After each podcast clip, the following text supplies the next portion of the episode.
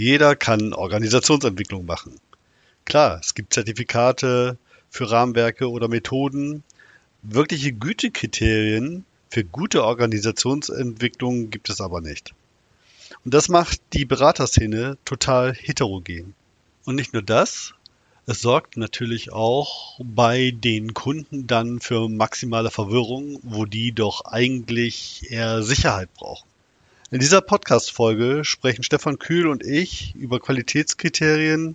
Wir schauen hinter die Kulissen von guten Change und entdecken dabei vielleicht sogar etwas wie Best Practices für gute Organisationsentwicklung. Das alles machen wir durchaus provokant und auch überspitzt, denn wir wollen einen Diskurs über dieses Thema anregen und die Debatte forcieren und freuen uns deswegen über euer Feedback. Und nun wünsche ich, Frank Düsterbeck, euch viel Spaß mit unserer neuen Podcast-Folge mit Stefan Kühl. Du hörst den Kurswechsel Podcast. Wir machen Arbeit wertevoll, lautet unsere Vision. Im Podcast sprechen wir über lebendige Organisationen, den Weg dorthin und die Nutzung von modernen Arbeitsformen.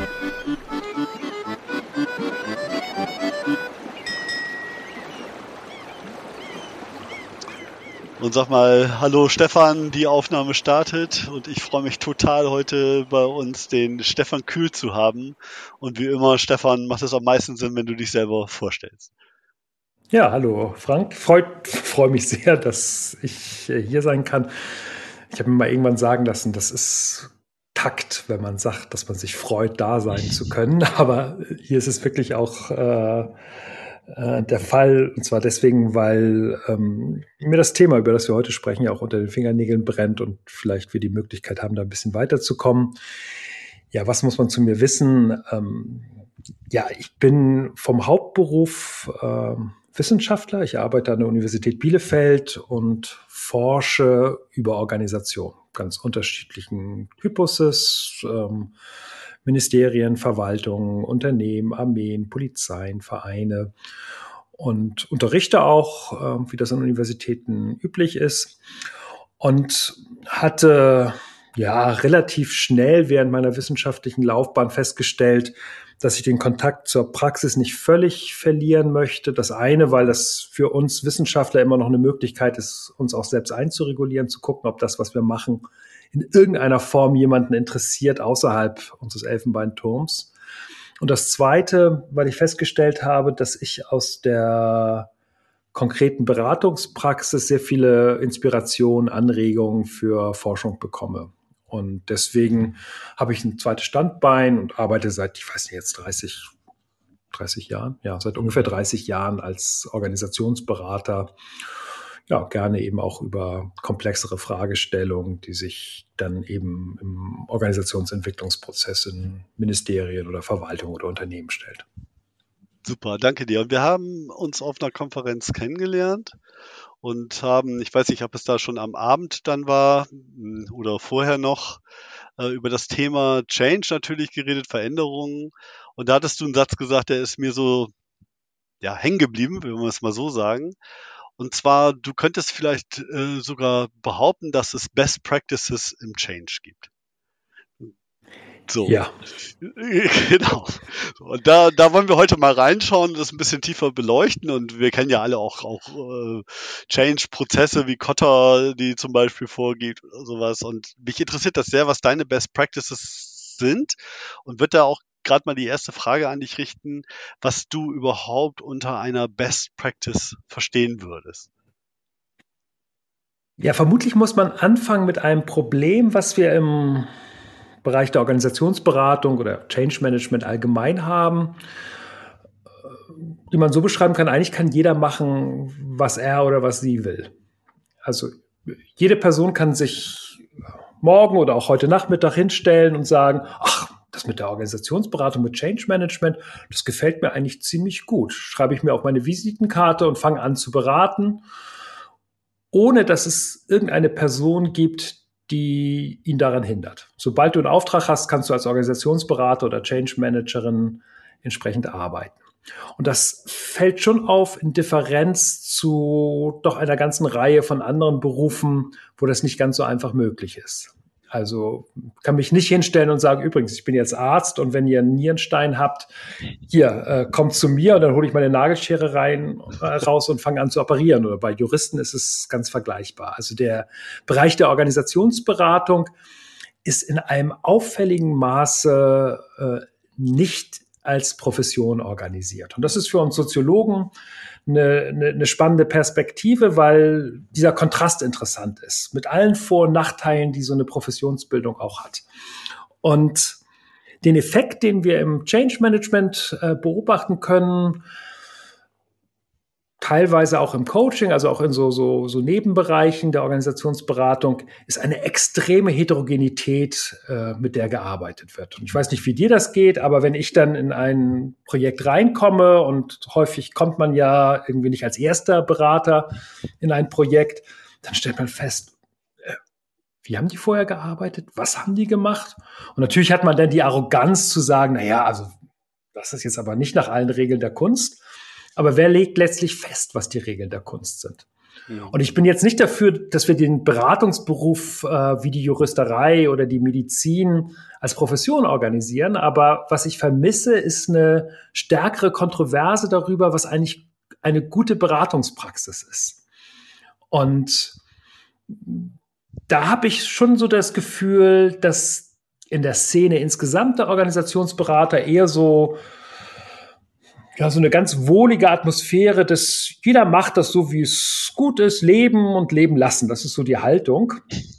Und dann hm, auf der Hinterbühne wird dann vielleicht ab und zu mal ein bisschen gemotzt, aber die Bereitschaft, wirklich in Kontroversen reinzugehen und sich darüber zu streiten, was jetzt eigentlich eine gute Organisationsberatung, eine gute Organisationsentwicklung ist, ist doch auffällig gering. Und ähm, an der Stelle, glaube ich, täte es uns gut, äh, etwas stärker uns über die Standards zu streiten.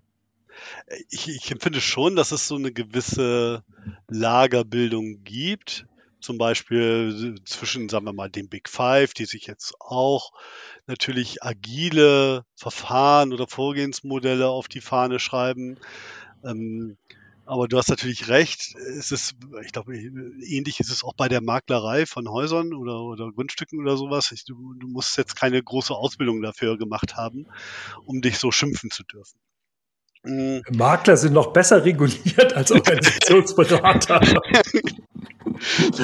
Was ja auch schon einiges aussagt, ja. Genau, so, ne? Ähm, und es ist auch richtig, so empfinden wir das ja auch aus unserer Praxis, ähm, dass es halt, du kommst in kein Unternehmen rein, wo nicht schon mal irgendwo jemand irgendwas gewerkelt hat, mit irgendeiner Philosophie, die meistens aus irgendeiner ähm, ja, Sozialisation oder Bildung heraus entstanden ist.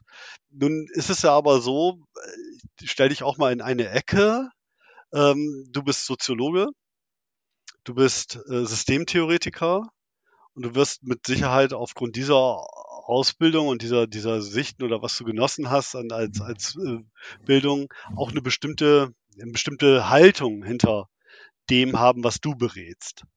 Oder sehe ich das falsch?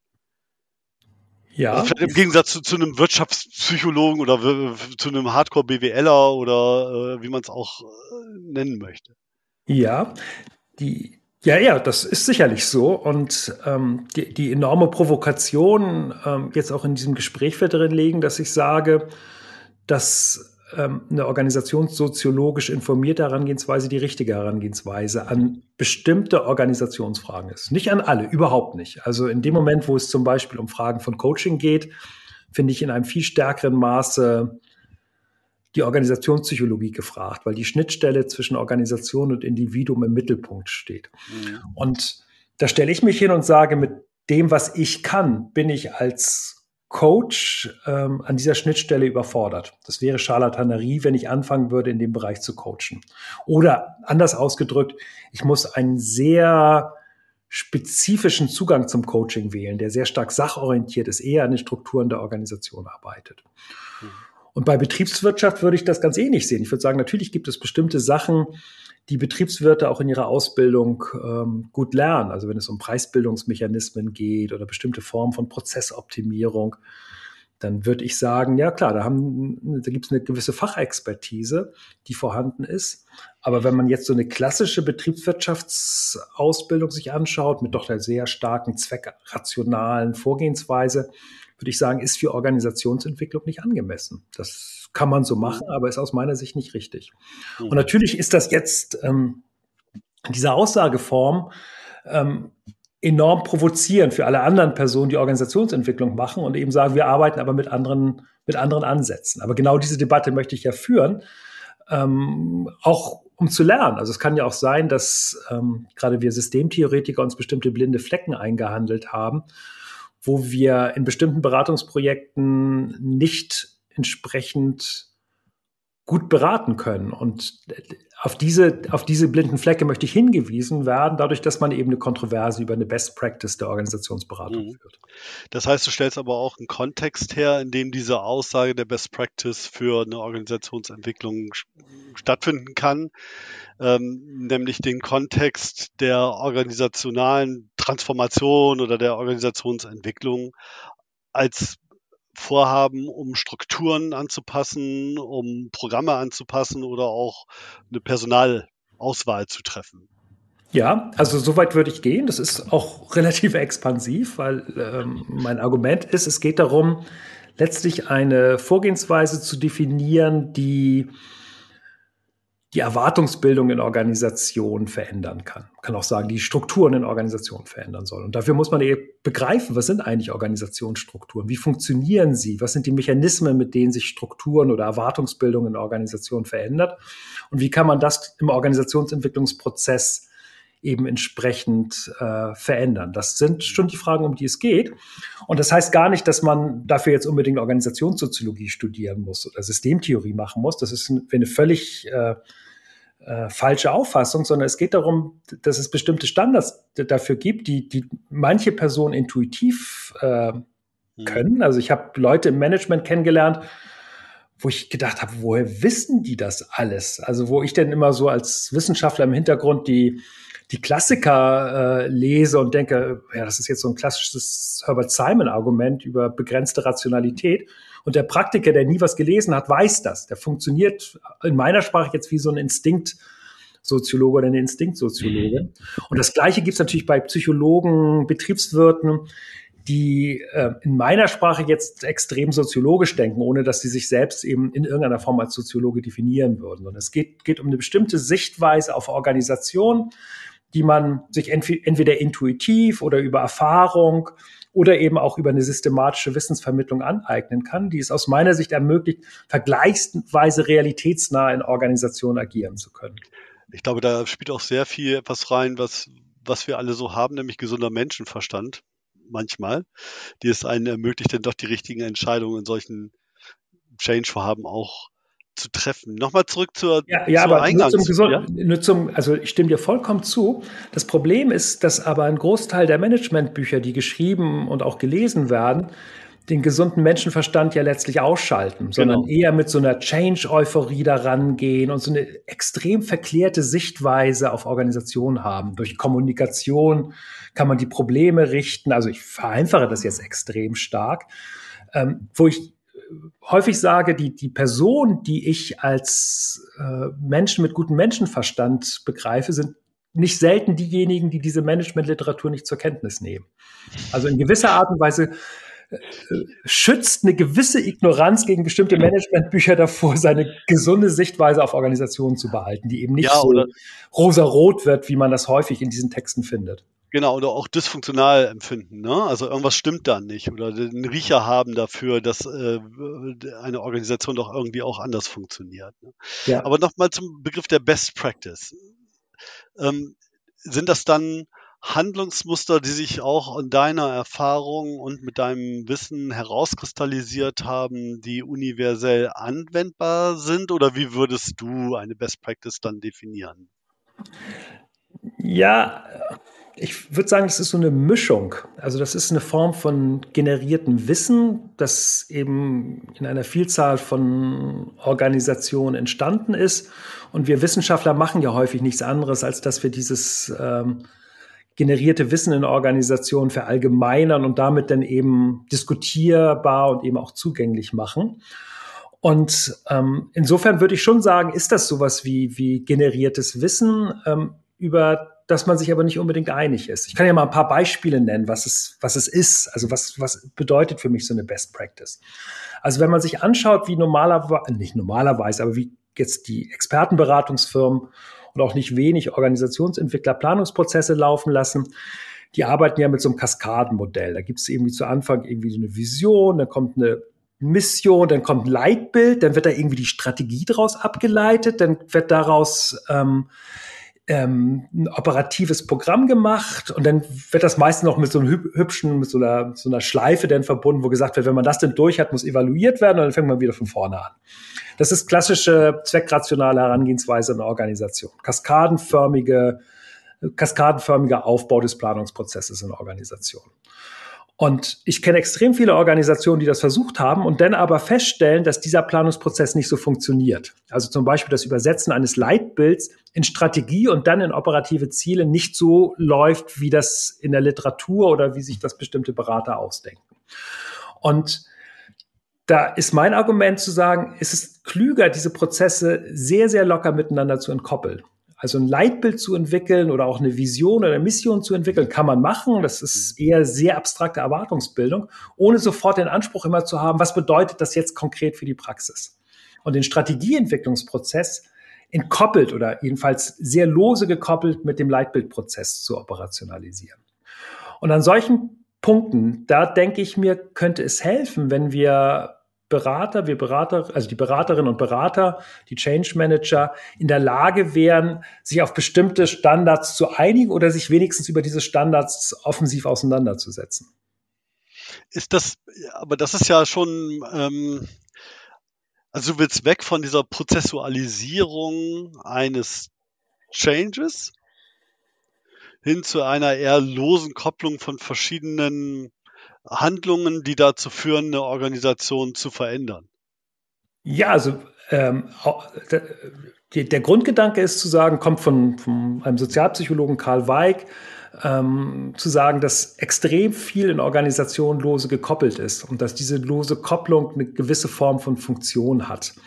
Und ich habe häufig bei Change Management äh, Prozessen, wenn ich die beobachte, das Gefühl, dass man versucht, Sachen fester koppeln zu wollen, als sie sich eigentlich koppeln lassen. Und dieser mhm. Zusammenhang zwischen Vision und Strategie, wenn man so eine klassische betriebswirtschaftliche Herangehensweise liest, so im Lehrbuch und häufig sieht man sie dann aber auch in der, in der Beratungspraxis, dann gehen die eigentlich von der festen Kopplung, vom Ableitungsverhältnis aus. Und wenn das sich denn nicht so ableiten lässt, dann muss man halt nochmal neu machen. Dann ist irgendwas in dem Planungsprozess nicht richtig gewesen. Dann haben irgendwelche Menschen nicht richtig funktioniert. Und es fehlt das Verständnis für die, für die Idee der losen Kopplung, auch in der, in der Prozesslandschaft äh, von Veränderungsprozessen in Organisationen. Da will man alles immer sauber miteinander abstimmen, obwohl der Charme vielleicht gerade in der Entkopplung liegt. Ja, das ist ja, das merken wir ja auch gerade, ne, ich glaube, wo man gerade sehr, sehr viel Geld als Berater mit verdienen kann, sind äh, Objectives and Key Results, OKRs, die ja, äh, je nachdem, wie man sie jetzt auskleidet, ne, unheimlich viel Aufwand erzeugen können, aber nichts anderes sind als ein Sinnbild dafür, für den Zweckrationalismus. Ja, ne, indem, ja, ja. den du immer wieder weiter auf, auseinanderbrichst, äh, was von deiner Vision abgeleitet, welche äh, Midterm, Midterm Goals oder äh, Objectives und Key Results du dann hast, auf welchen Ebenen auch immer. Ähm, also das sehe ich, ganz, sehe ich ganz genauso. Ja, das ist im Prinzip die Verkörperung einer zweckrationalen Denkweise in der Organisation. Ja gehypt durch den Agilitätsdiskurs, interessanterweise. Genau, ja, der, der, der, der, also auf dieser Welle surft es dann.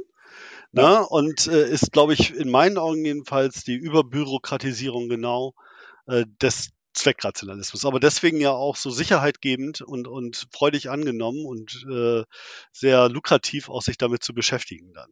Ja, sehr lukrativ und aus meiner Sicht so eine Sicherheitsfiktion, die sich Organisationen ja, genau. geben.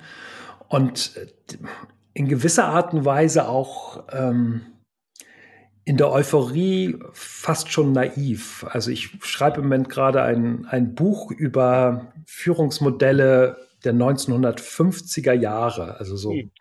Okay. Wir erinnern uns nicht dran. Und ähm, da gab es, gab es in Deutschland ein Modell, ähm, was im Prinzip nur historisch interessant ist, weil der Erfinder dieses Modells ähm, einer der führenden Köpfe im Reichssicherheitsamt im NS-Staat gewesen ist, Reinhard Höhn. Und der hat letztlich ähm, ein Führen über Ziele als Grundprinzip eingeführt in der Bundesrepublik für die frühe Management-Ausbildung. Und parallel dazu hat Peter Drucker in den USA das gleiche Modell unter Management by Objectives mhm. gemacht. Mhm. Das heißt, wir haben diese Diskussion über äh, Führen durch Ziele, ja, wenn man jetzt nur die beiden nimmt seit den 50er Jahren, wenn man noch weiter zurückgeht, Anfang des 20. Jahrhunderts kam das als Idee auf. Wir wissen eigentlich alles, was die Vor- und Nachteile dieses Führens über Ziele sind. Und jetzt hat man plötzlich einen Agilitätsdiskurs, dann hängt jemand an das Wort Objectives noch Key Results ran, ja. dann wird das irgendwie mit Google zusammengemischt und dann hast du Berater, die mit dem als Beratungsprodukt auftreten. Ja. Und das mehr oder minder ohne Beipackzettel über die Nebenfolgen der Einführung dieses Modells in Organisationen verkaufen. Und das halte ich ich hoffe, ihr habt nicht zu viele Hörer bei euch im Podcast. Nein, das, das, halt, das halte ich für schlechte Beratung. Ich halte das für schlechte Beratung. Mhm. Wir kommen von unserer kurzen, von unserem kurzen UKR-Ausflug ähm, nochmal eben wieder zurück und wollen vielleicht, also ja, nochmal auf das Bild dieser Best Practice kommen. Ich kenne die Aussage eben auch, wir arbeiten ja sehr viel ja genauso auch mit komplexen Problemstellungen. Und ein Change, eine Organisationsentwicklung ist etwas Komplexes eine komplexe Herausforderung. Und es gibt ja diese Aussage, in komplexen Herausforderungen oder Sachverhalten gibt es kein Best Practice. So. Das heißt, ich glaube, wenn man das Wort Best Practice dort, dort verwendet, kommt es so ein bisschen auf diese Zoom-Ebene an, auf der man eine Best Practice auch sieht. Äh, ja, guter ja? Punkt. Ich, verstehe, ich verstehe, worauf du hinaus möchtest. Die Frage ist, ob man das ähm, nicht differenzieren muss. Und zwar könnte man ja argumentieren und sagen, es gibt vielleicht für die Organisation keine Best Practice. Also ich habe Verständnis für ein Argument, was sagt, bei so einem Change Management Prozess diejenigen, die sich hinstellen und sagen, ich weiß, wie diese Organisation am besten aufgebaut sein soll, beschreibt das nur aus ihrer eigenen, sehr spezifischen lokalen Rationalität und es gibt kaum jemanden, der die Gesamtrationalität der Organisation so gut im Blick hat, dass er eine Idee dafür haben kann, was vielleicht die am wenigsten schlechte Lösung für diese Organisation ist. Also in Bezug auf Organisationsstruktur in einem bestimmten Marktumfeld für eine bestimmte Organisation bin ich auch zurückhaltend zu sagen, übrigens, ich male euch jetzt mal das Organigramm, ich schreibe genau. euch dazu das Prozesshandbuch und ich sage auch, welches Personal ihr dafür braucht. Da bin ich zurückhaltend. Aber wenn ich jetzt über ähm, bestimmte Best Practices oder vorsichtiger ausgedrückt Qualitätsstandards der Beratung spreche, dann geht es ja um Prozess-Know-how. Also es geht um bestimmte professionelle Fertigkeiten, über die man verfügen muss, um gute Organisationsberatung zu machen. Und da bin ich der Meinung, ähm, dass ich ähm, Qualitätsstandards oder dass ich es ist auf alle Fälle sinnvoll, dass es Qualitätsstandards gibt, auf die man sich einigen könnte oder jedenfalls über die man sich auseinandersetzen kann, anstatt zu sagen, jeder macht es so, wie er es für sinnvoll erachtet. Dann bleiben wir mal dabei und dann werden wir mal konkret, also heißt ja bei uns auch so ein bisschen Butter bei die Fische. Ja. Welche siehst du da? Na, ich sehe zum Beispiel. Äh, oder äh, eine Frage noch da eben äh, reingemischt. Sind es eher Prinzipien des Handelns? Ja, es geht um, es geht um bestimmtes, äh, bestimmtes Prozess-Know-how. Es geht aber auch um bestimmte Prozessstandardisierung. Und ich kann das mal an einer ganz großen Debatte innerhalb der Beraterszene äh, aufmachen. Also du hattest jetzt mit dem Big Five angefangen. Und ähm, wenn man das so in der Sprache der, der, der 80er Jahre ausdrücken möchte, dann ist es die Unterscheidung zwischen Experten und Prozessberatung gewesen. Also die einen sind diejenigen, die sich in einer Branche oder in einer Technologie hervorragend auskennen und die in der Lage sind, eben dann auch sehr fachspezifisch zu beraten. Und die anderen sind die Prozessexperten. Das sind denn die Organisationsentwickler, die wissen, wie man so einen Change-Prozess aufsetzt. Mhm. Und was ich häufig beobachte, ist, dass sich die Prozessberater auf so eine Position zurückziehen und sagen, naja, Nanotechnologie oder Quantencomputing, also in, in die Details muss ich mich da nicht so auskennen, sondern ich bin derjenige, der diesen Veränderungsprozess entsprechend steuert. Und die ähm, Expertenberater sagen dann, na ja, dieses ganze Prozess, wie mache ich Workshops und so. Entweder kann ich das sowieso, ähm, aber so Change-Architektur, das ist jetzt nicht unbedingt mein, mein zentrales Know-how. Und dann entsteht so eine, so eine Spaltung, wo dann irgendwelche sagen, ja, die Beratungsteams müssen interdisziplinär zusammengesetzt werden.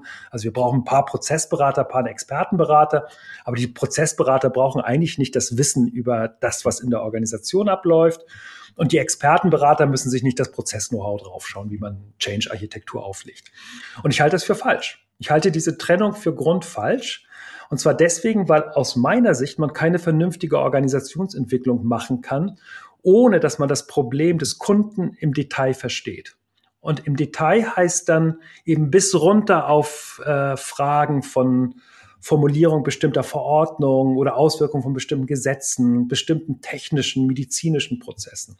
Und da beobachte ich schon nicht bei allen, aber doch bei nicht wenigen Organisationsentwicklern, Prozessberaterinnen so eine Haltung, naja, wenn es so richtig kompliziert wird, gehe ich eigentlich nicht weiter ins Detail, sondern verlasse mich darauf, dass ich weiß, wie ich da zwei Tage gestalten muss. Und dann wäre mein Argument zu sagen, ja, okay, das kann man so machen, aber ich kriege eigentlich keinen Zugriff auf die Organisationsstruktur oder die Struktur einer spezifischen Organisation, weil ich ja gar nicht genau begreife, was die Erwartungshaltungen in dieser Organisation sind, sondern ich lasse es auf so einer Ebene der, der Moderation von, Interak also von, von der Interaktion, wo die Leute sich mal austauschen, wo man mal emotional werden kann. Aber ich komme an die eigentlichen Fragen der Struktur dieser Organisation nicht ran. Und da wäre meine, mein Qualitätskriterium, ähm, was ich propagieren würde, zu sagen, die Prozessberatung muss sich selbstverständlich die Hände oder ja, die Hände dreckig machen und die Fragen, die man in einem Change-Prozess betrachtet, bis ins kleinste Detail äh, verstehen.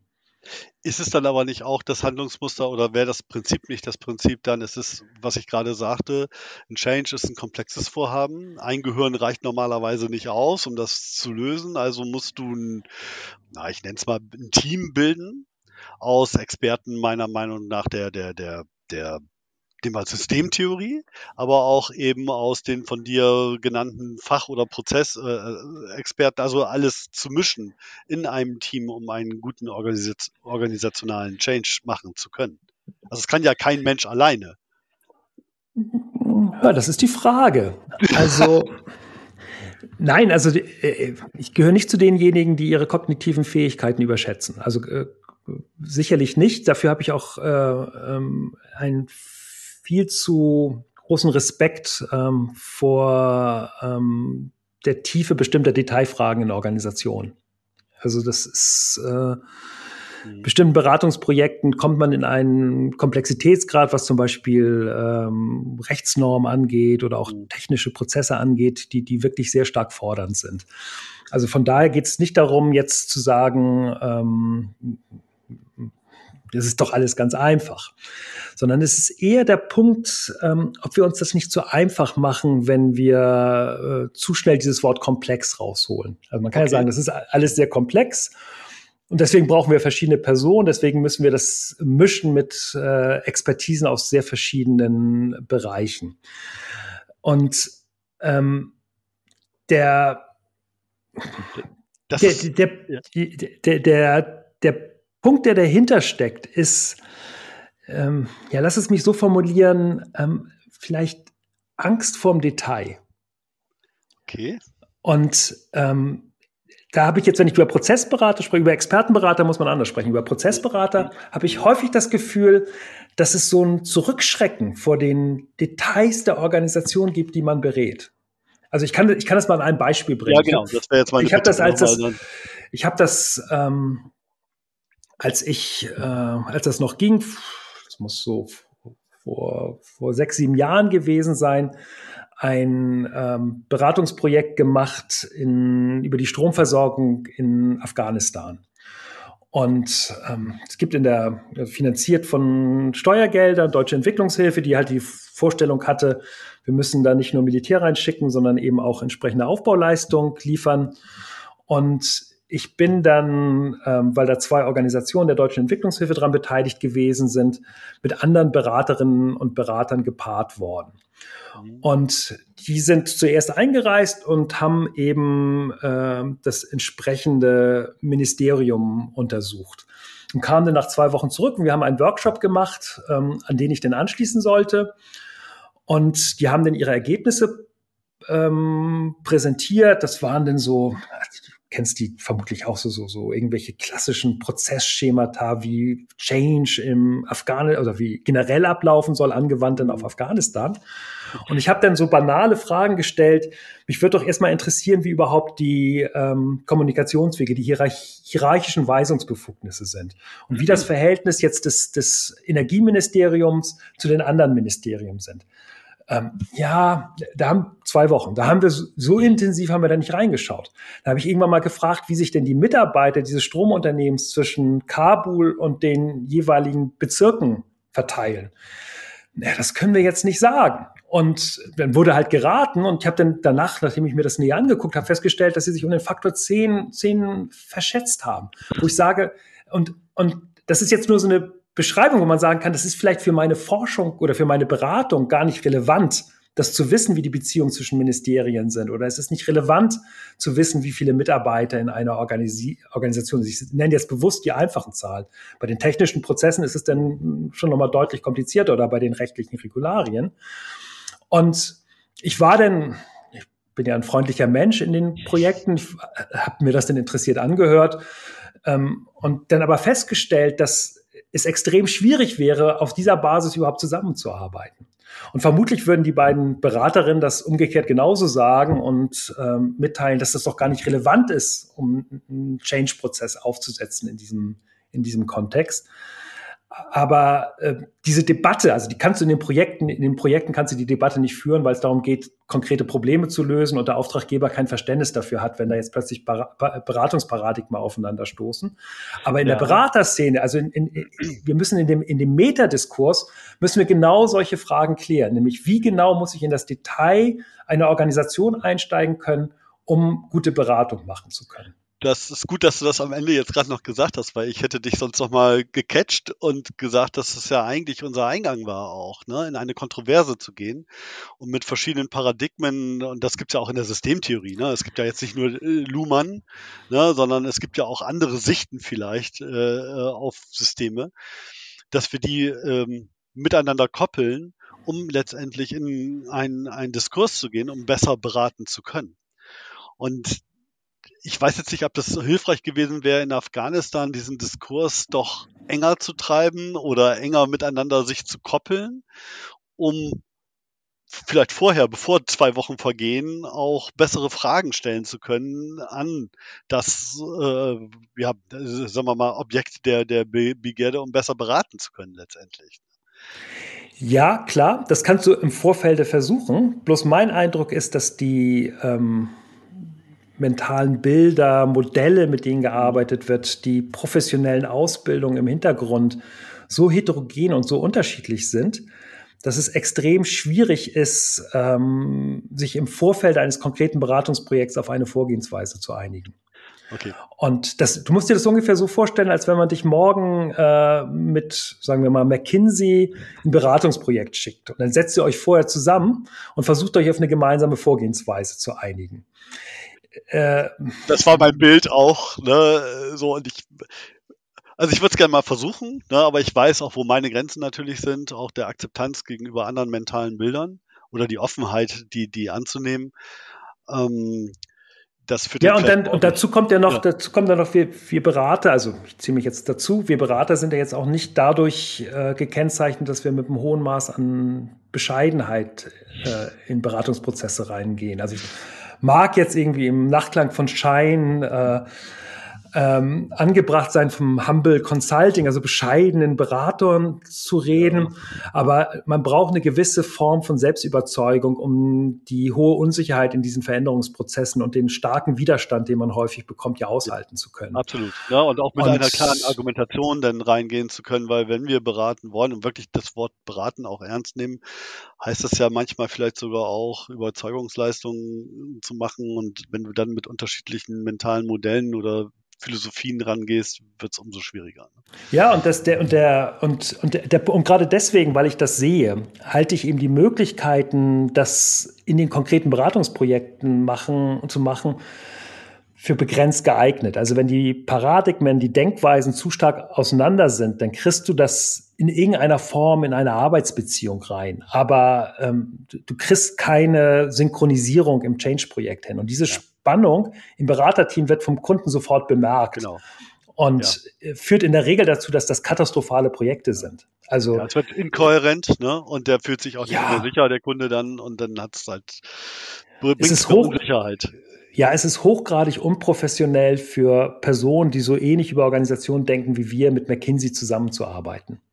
Also überhaupt nichts gegen McKinsey. Das ist ein sehr gut funktionierendes Geschäftsmodell, die äh, junge Berater, die gut verheizt werden, Up-and-Down-System, die Kundenakquise über Ex-McKinsey-Leute ähm, und dann mit einem relativ ja, einfachen ähm, Organisationsschema, aber hohem Fach- und Branchen-Know-how in Beratung reinzugehen, alles okay. Aber ähm, die, es wäre Zufall, wenn das funktionieren würde. Also man müsste wirklich Glück haben und mit Personen zusammenarbeiten, die ein hochgradiges Verständnis dafür haben, dass Organisationen anders gesehen werden können als das Geschäftsmodell von McKinsey, das entsprechend vorsieht. Deswegen ist meine Empfehlung zu sagen, also wenn ihr diese Kombi-Projekte macht, guckt euch das sehr, sehr genau an, mit welch, welchen Personen ihr arbeitet. In 10 Prozent oder 20 Prozent der Fälle kann es gut gehen. In 20 Prozent der Fälle ist es vielleicht so richtig anstrengend und in 50, 60 Prozent der Fälle ist das äh, eher schädlich für den Kunden. Ja, ich, kann, ich kann Kunden auch nur dazu raten, also da, da gibt es ja auch so, so Fantasien, man äh, das Beste aus verschiedenen Welten genau. und wie das so alles zusammengestellt ja. wird. Das ist, ähm, man tut sich keinen Gefallen dadurch, sondern ja. man muss stattdessen eher gucken, was für einen Ansatz brauche ich um mein Pro ähm, Projekt und welche Beratungsfirma, welcher externe Change Manager ist am ehesten in der Lage, mir das zu liefern, was für meine Organisation im Moment angesagt ist. Und das kann natürlich auch McKinsey sein. Also wenn es irgendwie einen Personalvorstand gibt, der ein Abbauziel von 20 Prozent hat, weil das in seinen Zielvorgaben drin steht und er braucht Leute, die die entsprechende Legitimation für dieses Abbauprozess geben und ihm die Zahlen so zurechtrechnen, dass das aufgeht. Ja, würde ich sagen, holt nicht Kurswechsel, sondern äh, da gibt es. so sagen. ja, aber ich, so ich, weiß es, vielleicht, vielleicht schätze ich jetzt euer Geschäftsmodell nein, falsch nein, nein, ein, aber, das ist, aber das ist schon richtig. Dafür stehen wir so. Also das kann ja die Not sein und das ist ja auch völlig okay. Das tun wir auch nicht ab. Ne? Aber ich glaube nicht, dass das unser unser Zweck ist am Markt ähm, und den würden wir auch nicht so gut erfüllen können. Dann. Ja, nee, also, und da würde ich sagen, ja, da gibt es schon natürlich auch Punkte, wo man, wo man Unterschiede sehen kann. Aber mein Argument wäre auch zu sagen, ähm, erhofft euch keine ähm, an die Umwelt der Organisation angepassten äh, Strukturveränderungen in so einem Prozess. Natürlich, also es wird natürlich Struktur genau. verändert. Also indem ich 20 Prozent des Personals rauswerfe und irgendwie ein neues Organigramm da baue, werden, werden natürlich schon Strukturen verändert. Aber es gibt zum Beispiel wenn man sich jetzt auf so eine klassische Expertenberatungsfirma einlässt, sehr wenig Gespür in diesen Prozessen dafür, was letztlich denn in der Informalität der Organisation äh, ja. äh, stattfindet. Es gibt kein, kein Gespür für Kultur, was ja häufig dann zu diesen perversen Effekten, Effekten führt. Du holst in diesen Großkonzernen oder in großen Verwaltungen erstmal McKinsey oder eine von diesen anderen großen Beratungsfirmen oder diesen ehemaligen Wirtschaftsprüfungsgesellschaften rein. Die hauen dir die Formalstruktur und machen Prozessoptimierung, bauen dir ein neues Organigramm. Und dann stellt man plötzlich fest, ah, naja, aber plötzlich ist das irgendwie alles so, die, die Spannung ist da und es funktioniert nicht mehr besonders gut, es läuft nicht rund. Und dann wird halt so ein Kulturprozess aufgesetzt mit dem Argument, aber an die Formalstruktur dürft ihr nicht ran, weil die ist ja gerade genau, verändert die worden. gerade verändert worden und das kann, ja, aber wobei man natürlich in der Veränderung der Formalstruktur auch mal Zeit geben muss, um die Wirkung überhaupt erkennen zu können. Ne? Ich komme nochmal zurück, Stefan. Ja, okay. Ja.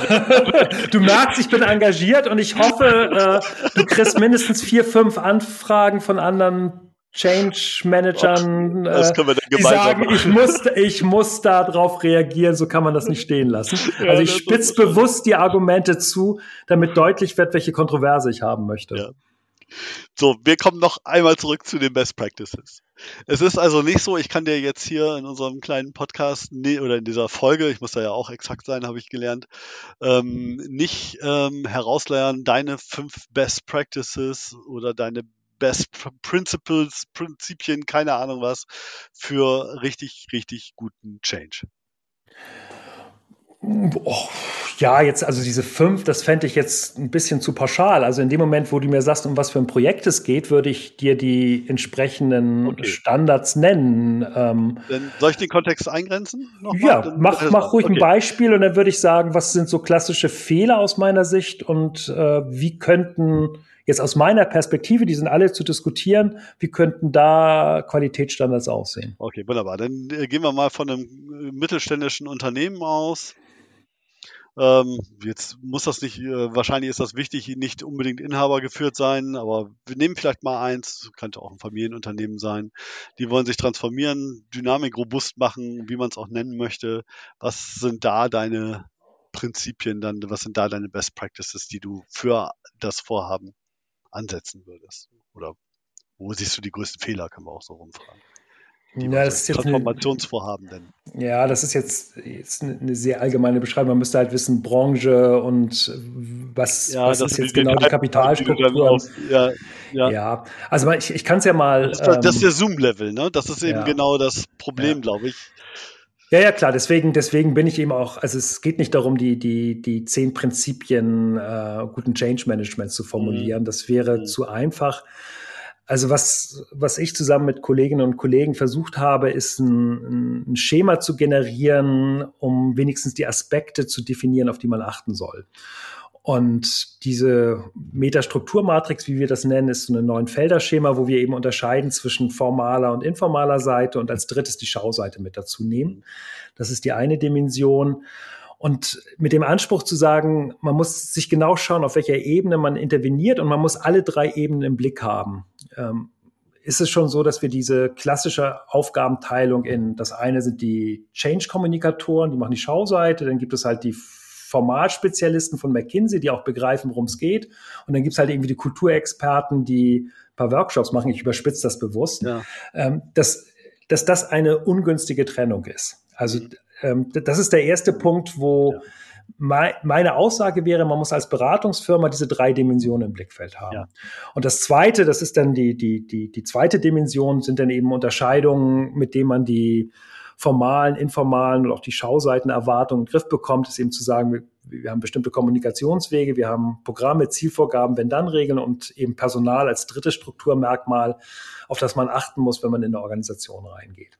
Und der erste Qualitätsanspruch, den ich hätte an einen Veränderungsprozess, wäre zu sagen, ich muss die spezifische Organisation mit dem oder einem ähnlichen Strukturmerkmal beschreiben zu können, um überhaupt ein Gespür dafür zu bekommen, wo die Probleme der Organisation liegen. Also ich brauche jenseits dessen, was mir erzählt wird aus der Organisation, ein eigenes Schemata, mit dem ich arbeiten kann, um das Material zu verarbeiten und dann eben Schwerpunkt äh, setzen kann. Und dann gibt es natürlich schon eben Organisationen, wo man sagt, das ist also eher selten, das ist ein Problem, was alleine an einer Person hängt. Auch Beratungsprojekte, mhm. wo ich sagen würde, da kann ich noch so sehr an den Kommunikationswegen, an hierarchischen Strukturen arbeiten und noch so sehr mit Zielprojekten oder Zielformulierungen arbeiten. Das Problem ist, äh, sind Spitzenpositionen, die man verändert oder nicht verändert bekommt. Aber dafür muss ich erstmal ein Instrument haben, um sowas thematisieren und auch eben entsprechend aufbauen zu können. Aber das wäre ein so ein Instrument ist das dann? Also um das ist ein Beobacht, das ist ein Beobachtungsinstrument, was aber eben auch ermöglicht, bestimmte Interventionen ähm, zu entwickeln. Das, also mhm. die, die Idee, die dahinter steckt, ist äh, in der Systemtheorie das Denken in funktionalen Äquivalenten. Mhm. Also es gibt bestimmte Funktionen, die erfüllt sei, sein müssen in, in der abstrakten Form, sowas wie Erwartungssicherheit. Man kann aber auch sagen, irgendwie Informationen über den Markt oder Abstimmung zwischen zwei, äh, zwei Ministerien. Und dann fängt man an, und das ist gar nicht so unterschiedlich zu so Denken auch, was man in der BWL findet, in, in Alternativen zu denken. Und das Einzige, was man vielleicht noch mit dazu nehmen muss, ist, dass es häufig eben ähm, latente, also versteckte Funktionen sind. Also so diese Debatten, die man hat über, über Größe von Räumen zum Beispiel. Mhm. Die geht ja nicht darum, dass man versucht, ähm, bestimmte sachangemessene Räume von Führungskräften festzulegen, sondern es geht eher darum, ähm, Wichtigkeiten zu signalisieren. Und dann kann man anfangen, halt da über Äquivalente für diese, für diese Funktion nachzudenken. Aber das ist im Prinzip ein Beobachtungsschema und ein Interventionsschema, mit dem man arbeiten kann. Und es muss nicht genau dieses sein, aber es muss in der Lage sein, letztlich diese Komplexität von Organisationen zu erfassen. Mhm. Und die Spezi also, und man kann sich natürlich spezialisieren, wenn es nur um Personalauswahl geht. Dann bin ich nur im Bereich der Personal, des Personals bei Formalität unterwegs. Aber dann würde ich auch sagen, das ist kein Change, also es ist natürlich auch in irgendeiner Form ist jede Personaleinstellung Change Management, aber es ist eben keine umfassende Form von Organisationsgestaltung. Also man kann bewusst sagen, ich spezialisiere mich auf einen Bereich und alles andere interessiert mich nicht. Aber wenn es darum geht, zum Beispiel dein mittelständisches Unternehmen jetzt grundlegend mal anzugucken und zu schauen, ja. was man da machen kann, würde ich sagen, braucht man letztlich Modelle von der Komplexität, um zu erfassen, was da Sache ist. Mhm. Das zweite Kriterium, also ich fange jetzt einfach mal an und du ja, bremst ja. mich denn, wenn bei euch die, die, nein, die Zeit weiter. da eng wird. Aber ein zweites Kriterium ist das, was ich vorher genannt habe, ist eben, man braucht eine ähm, enorme Detailversessenheit in Bezug auf das, was in der Organisation äh, stattfindet. Und immer dann, wenn man das Gefühl hat, ich begreife das jetzt nicht, ähm, wie diese Maschine funktioniert oder was jetzt genau der relevante oder wie genau der relevante Gesetzestext dafür aussieht, darf man nicht zurückzucken, sondern muss im Prinzip, auch wenn man als naiv und unwissend gilt, weiter nachfragen. Also mir fällt das auf, ich habe eine Gruppe von, von exzellenten Beraterinnen jetzt in, in einer Supervisionsgruppe. Ähm, jede einzelne würde ich ohne Probleme empfehlen, aber es gibt aus meiner Sicht eben eine Haltung, die sie gelernt haben, nämlich ähm, auf einem gewissen Abstraktionsniveau zu bleiben, was ihre ja. eigene Auseinander oder jetzt generalisiert, aber jedenfalls äh, beobachtet, wenn ich so ein Muster da erkennen muss.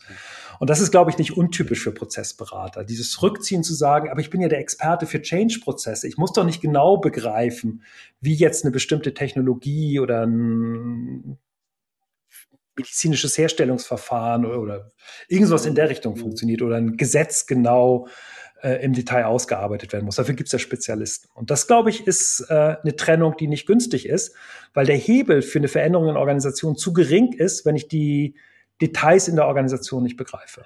Das heißt aber, äh, du gehst auch davon aus, dass diese Details eine sehr, sehr starke Rückwirkung auf die Organisation letztendlich haben können. Also jedes, jedes Detail. Also ich will jetzt nicht das Wort Schmetterlingseffekt sagen, habe ich jetzt aber.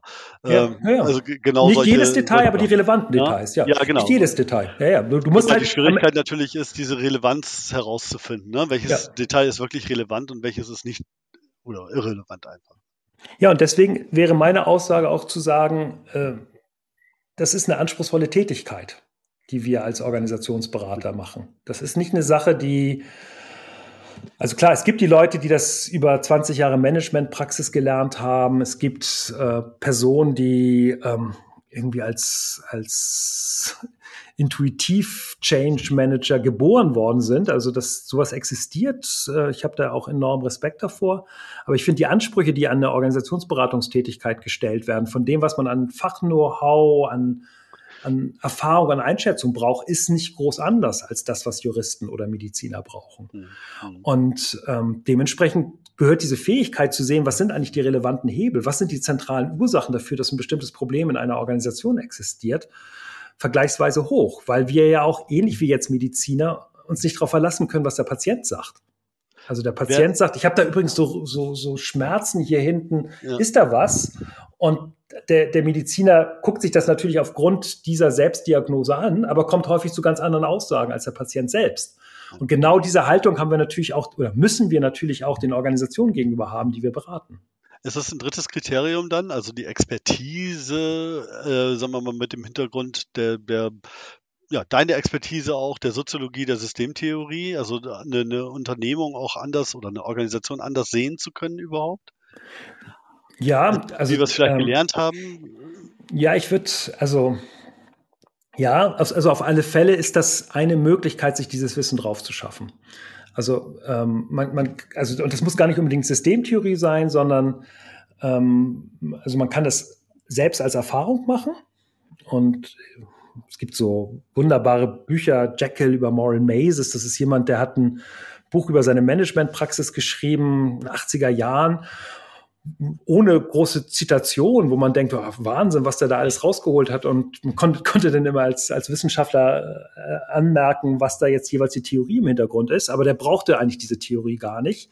Aber natürlich ist das, was so an kondensiertem Wissen über Organisation vorhanden ist, das ist stark eben in der Organisationstheorie oder in der Organisationssoziologie festgelegt. Systemtheorie ist da eine Spielart, ist natürlich eine Möglichkeit, ähm, sich diesen, diesen, dieses Wissen anzueignen, mhm. zu, zu begreifen, dass zum Beispiel Organisationen stark über lokale Rationalitäten funktionieren, dass jede eigene Einheit ihre eigenen Standards ähm, von exzellenter Arbeit hat und es eben nicht möglich ist, diese äh, exzellenten Standards nachher in der Organisationsspitze harmonisch zusammenzuführen, sondern dass es immer ein Bargaining-Prozess ist und sowas wie eine optimale Lösung für die Organisation nicht existiert. Also das ist mhm. ähm, ein Wissen, das kann man entweder erlernen oder man kann es sich eben äh, über Praxiserfahrungen aneignen. Aber klar, also da sehe ich letztlich unsere Aufgabe in der, in der Wissenschaft, dass wir unsere Erkenntnisse so aufbereiten, dass die nicht nur für unsere Fachkollegen äh, in der nächsten Universität geeignet ist, sondern dass die so verständlich sind,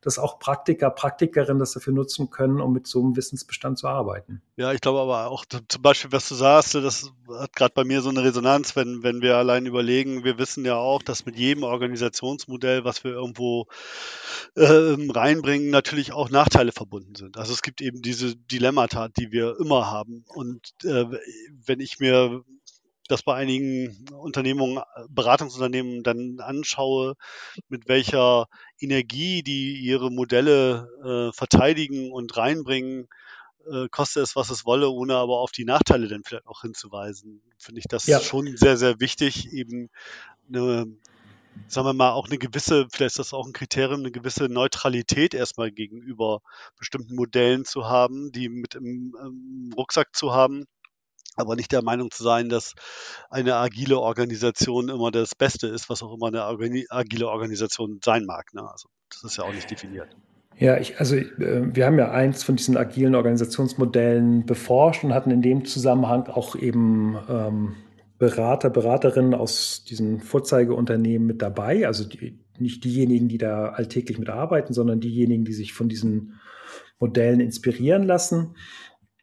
Und nach so einer Diskussion mit äh, der studentischen Lehrforschung meinte diese Beraterin denn, naja, ob das jetzt irgendwie ein Beratungsfehler sei, wenn sie eigentlich nur agile Organisationen einführen möchte, äh, weil sie die für richtig hält. Da habe ich gesagt, ja, da habe ich so rumgedruckst, weil die war ja bei uns zu Gast und die ist extra nach Bielefeld gekommen, um mit uns zu diskutieren. Deswegen habe ich erstmal gezögert und nachdem ich dann so ein bisschen rumgedruckst habe, ja, ja, ja. Es ist, also da würde ich sagen, weiteres Kriterium ist zu sagen, ich muss ergebnisoffen an den Beratungsprozess reingehen. Ja. Und wenn ich von vornherein denke, Business Process Reengineering, Lean Management, Objective and Key Results, äh, Scrum oder was man da immer nimmt. Spotify, äh, ne? Spotify-Modell ist das, was jetzt gerade irgendwie angesagt ist. Ähm, dann würde ich sagen, ja, es ist, also man kann Glück haben und es ist jetzt gerade das, was für eine Organisation passt. Aber man nimmt sich ja letztlich die, das gesamte Spektrum der, der Möglichkeiten, die zur Verfügung stehen. Also ja, wir haben in der Organisation ungefähr, sagen wir mal, wenn man die Idealtypen nimmt, acht oder neun verschiedene Modelle, wie wir Kommunikationswege, also Organigramme bauen können. Mhm. Funktional, projektorientiert und so weiter. Spotify ist eine Variante der Matrixstruktur. Ungefähr das hat man. Und wenn man von vornherein sagt, ich möchte aber nur Matrix la Spotify haben, ja, würde ich sagen, das ist, ähm, ja, da würde ich sagen, ja, genau solche Debatten möchte ich führen. Ich halte das ja. für nicht äh, für einen nicht angemessenen Qualitätsstandard in der Beratung. Genau. Also auch das wäre mit Sicherheit eine Best Practice oder eine, eine was ist das Gegenteil von einer Diverse Practice. Ne, mit nur ja, oder man kann sagen, handwerklicher Fehler. Ja, oder, ist, oder das. Ja, Hand, genau. Best Practice ist ja dann schon, hat ja immer so eine, finde das Wort zu stark. Also ich würde eher so von Qualitätsstandards der Beratung oder Qualitätsstandards des Change Managements sprechen, wo es mir helfen würde, wenn ich in einem Kreis von Berater, Beraterinnen zusammen äh, wäre Und man, man hätte dann vielleicht nicht die 10, aber vielleicht so 30 oder 35, auf die man sich grob einigen kann. Und dann kriegt man einen Fall vorgelegt und ähm, man arbeitet, die Wahrscheinlichkeit, dass der Fall in einer ähnlichen Art und Weise abgearbeitet wird, ist vergleichsweise groß. Ja. Da würde ich sagen, das wäre ein Kriterium dafür, dass man einheitliche Qualitätsstandards in der Organisationsberatung hat. Und davon sind wir meilenweit entfernt. Gibt es noch weitere Standards, die du dir da wünschen würdest? Oder weitere Kriterien, wenn wir gerade schon bei der Aufzählung sind? Ich nummeriere das ja, jetzt also, durch, weil ich es für falsch halte. Ja, aber, aber also. Ja, aber ich, also ich, die, die Idee, die du jetzt gerade eingebracht hast, mit äh, alles hat auch seine Nachteile, ähm, das ist sicherlich ein Kriterium, ähm, was man anlegen muss. Und zwar jetzt nicht in der Art und Weise, dass man allgemein sagt, wir haben es mit Paradoxien oder Dilemmata zu tun, ähm, sondern dass man sehr spezifisch benennen können muss, was die ungewollten Nebenfolgen sind, die man sich einhandelt, wenn man der Organisation mm, oder wenn die Organisation dazu tendiert, eine bestimmte Strukturveränderung vorzunehmen. Also jetzt bei, bei Ziel, nehmen wir die Zielvereinbarung, Objective und Key Results, ähm, natürlich kann man das machen und es gibt bestimmte Organisationen, wenn man oder bestimmte Organisationseinheiten, Vertrieb in bestimmten Bereichen macht das Sinn, mit äh, sehr genauen Zielen zu arbeiten. Dann führt man das ein und dann kann man eben auch sehr genau sofort sagen, was sind eigentlich die, die ungewollten Nebenfolgen, die ich mir damit einhandle. Ja. Also in dem Moment, wo ich jetzt hm, habe früher jetzt nicht mehr so viel bisschen was für Versicherungen gemacht, wo es genau um solche Fragen im Vertrieb geht. Und es ist relativ einfach. Also in dem Moment, wo man anfängt, Ziele zu definieren, diese Ziele nach außen darstellt und das zum Beispiel mit Prämien hinterlegt, verhindert man jede Form von Wissensmanagement zwischen den Vertriebsmitarbeitern. Ist relativ einfache, ist sofort einsichtig. Aber das Interessante ist, dass beobachtbar, ne? Also das ist äh ja ja, man muss nicht, man muss, man muss nicht dreidimensional denken können, um sowas zu sehen. Das Interessante in den Change-Projekten ist, dass aber genau diese ungewollten Nebenfolgen häufig ausgeblendet werden und man dann Überraschungseffekte hat und man Irritation auslöst, wenn man als Berater sagt, naja, übrigens, wenn ihr das jetzt so macht und ihr macht Ranglisten, dann werdet ihr eine Verschlechterung der Kooperation zwischen euren Mitarbeitern haben. Und das gehört aber aus meiner Sicht und äh, mit zu dem, zu den Qualitätsstandards, die man im Change Management Prozessen haben sollte, dass man eben über die ungewollten Nebenfolgen von bestimmten Strukturveränderungen in Organisationen Bescheid weiß. Und auch offenlegt? Also kann das dann die Organisation verarbeiten? Also, ne, also wenn du immer gleich mit deinem ganzen Portfolio rüberkommst und sagst ja, wenn ihr jetzt hier weiß ich nicht, ein Kreismodell einbaut oder äh, äh, hier stärker auf Teams fokussiert, äh, Projektorganisationen, Stichwort, äh, dann werdet ihr euch folgende Nebenfolgen einhandeln. Ähm, ja, das hängt aus meiner Sicht äh, davon ab, äh, was man bezwecken möchte. Also ich glaube, Sache, die ich selbst schmerzhaft gelernt habe, die sicherlich auch eine Deformation professionell von uns wissenschaftlich orientierten Organisationssoziologen ist, ist so eine gewisse äh, so ein gewisser Aufklärungsdrang. Also ich kann mich noch erinnern, das war, das war glücklicherweise ein Forschungsprozess, äh, sondern ein Forschungsprojekt, kein Beratungsprojekt, wo ich so äh, Vorreiterorganisationen untersucht habe, dezentrale Vorreiterorganisationen, mhm. das, das was heute ja, irgendwie die, die, die bei Frederic Laloux genannten Organisationen ja. wären, die habe ich vor 20, 25 Jahren in den damaligen Varianten untersucht und da war so ein, ein so ein gehypte Organisation dabei, die gesagt haben, dürfen die 15 Interviews bei uns durchführen, aber wir wollen danach eine Rückmeldung haben. Und da habe ich mich hingestellt und habe gesagt, ja, okay, die kriegen sie und habe im Prinzip das zurückgespiegelt, was in den Interviews rausgekommen ist. Und man merkte im Workshop, wie das Immunsystem der Organisation eingesprungen ist. Und das ist hochinteressant. Niemand konnte sich danach daran erinnern, was ich gesagt habe, weil die Organisation nicht in der Lage gewesen ist, diese Informationen zu verarbeiten. Und wenn man daraus jetzt ein Prinzip ableiten würde, die, die, meine Kollegin Judith Muster bei, bei Metaplan, die nennt das langsames Enttäuschen. Also mhm. es ist eine professionelle Praxis ähm, oder eine, ein Qualitätsstandard, dass man weiß, in welchen Dosierungen man Organisationen mit Wissensbeständen konfrontieren darf. Mhm. Und das ist, finde ich, hoch anspruchsvoll. Ähm, ähm, einmal, weil das natürlich ähm, sehr schwer zu definieren ist. Aber man merkt es, also man erkennt es, man erkennt es sehr, sehr genau, ähm, an welcher Stelle man ins, ans Immunsystem rangekommen ist. Und natürlich muss man relativ nah rankommen, aber man muss verhindern, dass das Immunsystem anspringt. da sind wir ja schon, wenn äh, eigentlich dabei, dann vielleicht auch eine Intervention durchgeführt zu haben oder so. Ich glaube, vielleicht wäre meine These, um das zu ergänzen, gibt es zum langsamen Enttäuschen auch noch ein dosiertes Desillusionieren. Sehr schwierig. Ähm, also ja, weil wenn wir natürlich komplett von vornherein in Erstgesprächen, Zwei-, Drittgesprächen, bevor wir oder in der Mandatsklärung reingehen und beraten Unternehmen und gleich schon sagen, ja, aber es wird das negativ sein, das wird scheiße werden, wenn du das mhm. machst und das wird auch scheiße werden. Ähm, ich weiß nicht, ob wir da jedes äh, Beratungsmandat kriegen würden. Ne? Also vielleicht äh, gehört das noch mit dazu, zum langsamen Enttäuschen ein dosiertes Illu Desillusionieren, nicht aussprechen. Naja, oder man könnte, ja, ich finde den Gedanken vollkommen richtig. Man könnte auch sagen, ein künstliches Produzieren von Euphorie. Ja, oder so rum, ja. Und also dahinter steckt ein Gedanke von einem ähm, Wirtschaftswissenschaftler, Organisationstheoretiker aus Schweden, Nils Brunsen, der gesagt hat, wir müssen nicht nur auf hohe Qualität von Entscheidung achten, wir müssen auch darauf achten, dass nachher am Ende für die getroffene Entscheidung motiviert werden kann. Und die erreicht man am ehesten in dem Moment, wo man nur zwei Alternativen hat, nämlich eine sehr naheliegende und eine richtig eine, schlechte, ja. äh, indem man die ungewollten Nebenfolgen der einen Alternative ausblendet. Und natürlich gibt es Momente, gerade in Organisationen, die sich selbst blockieren, äh, wo man sagen kann, ja, es macht Sinn, ähm, im Prinzip einfach sich ein Stück dümmer zu machen, um überhaupt die Organisation in Bewegung zu bringen. Mhm. Also ich hatte jetzt ein, ein Beratungsprojekt in einem oh, doch relativ großen mittelständischen Unternehmen, die überlegt hatten, äh, Safe einzuführen. Und ähm, dann das irgendwie auch so. wir noch gar nicht, ja, stimmt. Ja, so skaliertes Agilitätsmodell, irgendwie so ein okay, völlig, völlig, völlig, völlig irrsinniges ja. Modell, womit ja. angeblich alles erklärt werden kann. Ähm, und ich hatte dann gedacht, warum macht ihr das? Ihr braucht doch eigentlich nur zwei Elemente davon.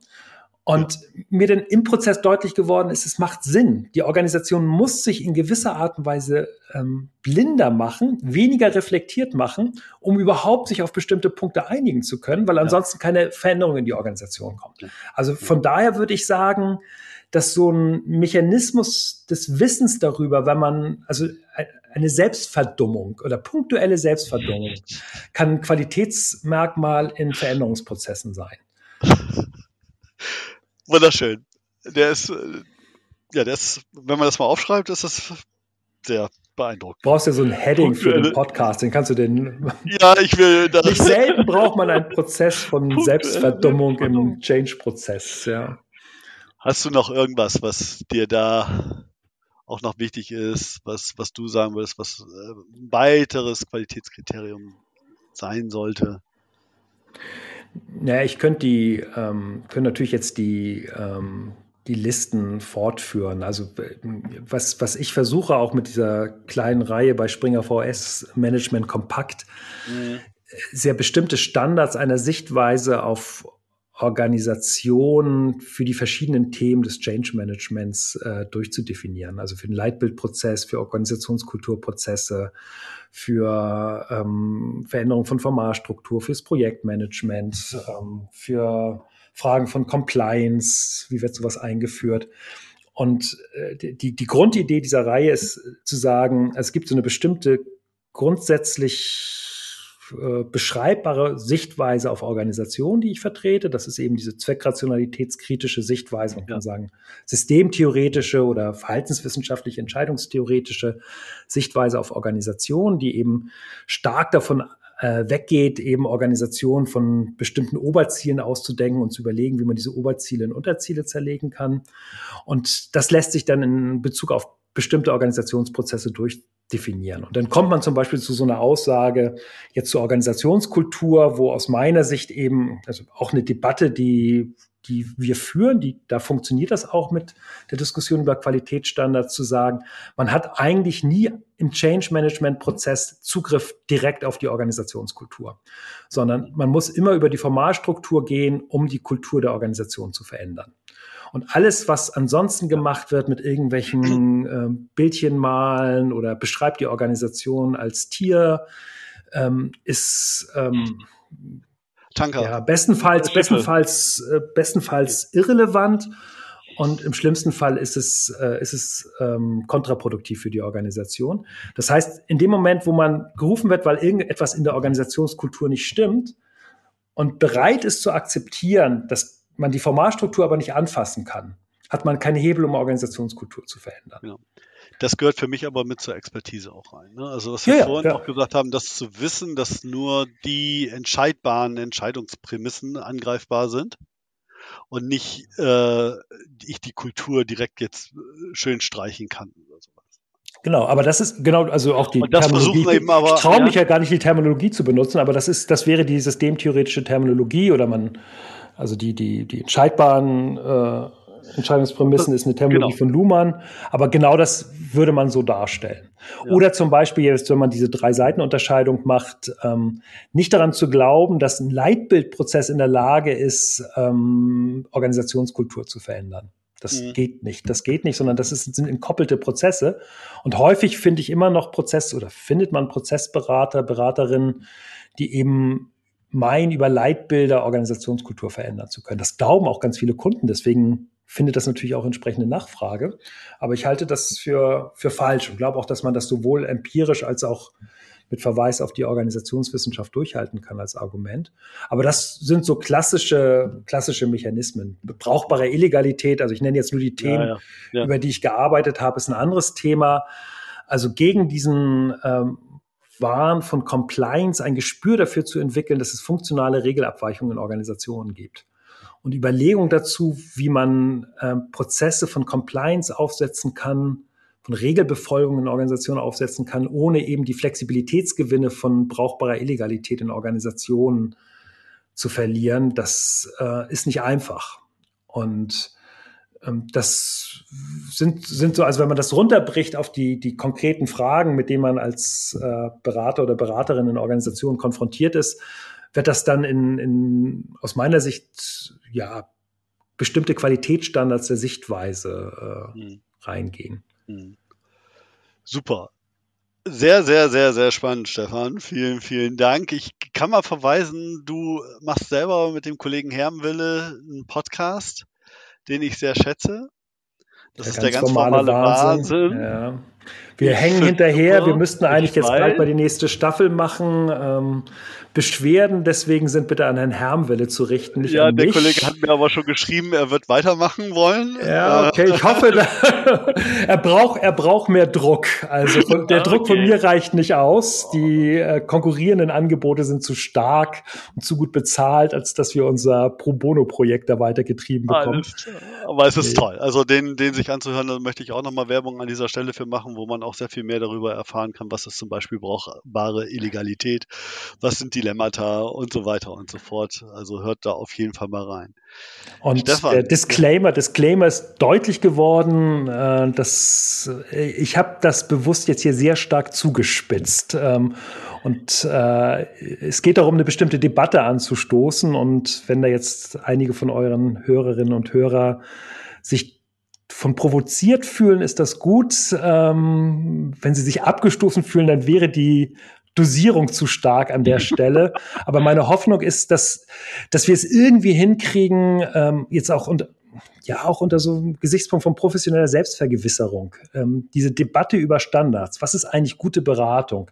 Die etwas offensiver und auch kontroverser zu führen, anstatt in so einem, jeder macht es so, wie er es für richtig hält, reinzugehen. Und wenn das so einen ganz kleinen Beitrag dazu liefert, eine, eine Auseinandersetzung über bestimmte Qualitätsstandards hinzukriegen, würde ich mich sehr freuen. Da bin ich mir sehr, sehr sicher, das dosierte Desillusionieren ist dir gelungen. Bei mir bleibt noch ein Satz hängen. Vielleicht haben wir irgendwann noch mal ein Follow-up. Machen wir uns das so einfach, wenn wir alles als komplex bezeichnen. Ein kleiner Cliffhanger.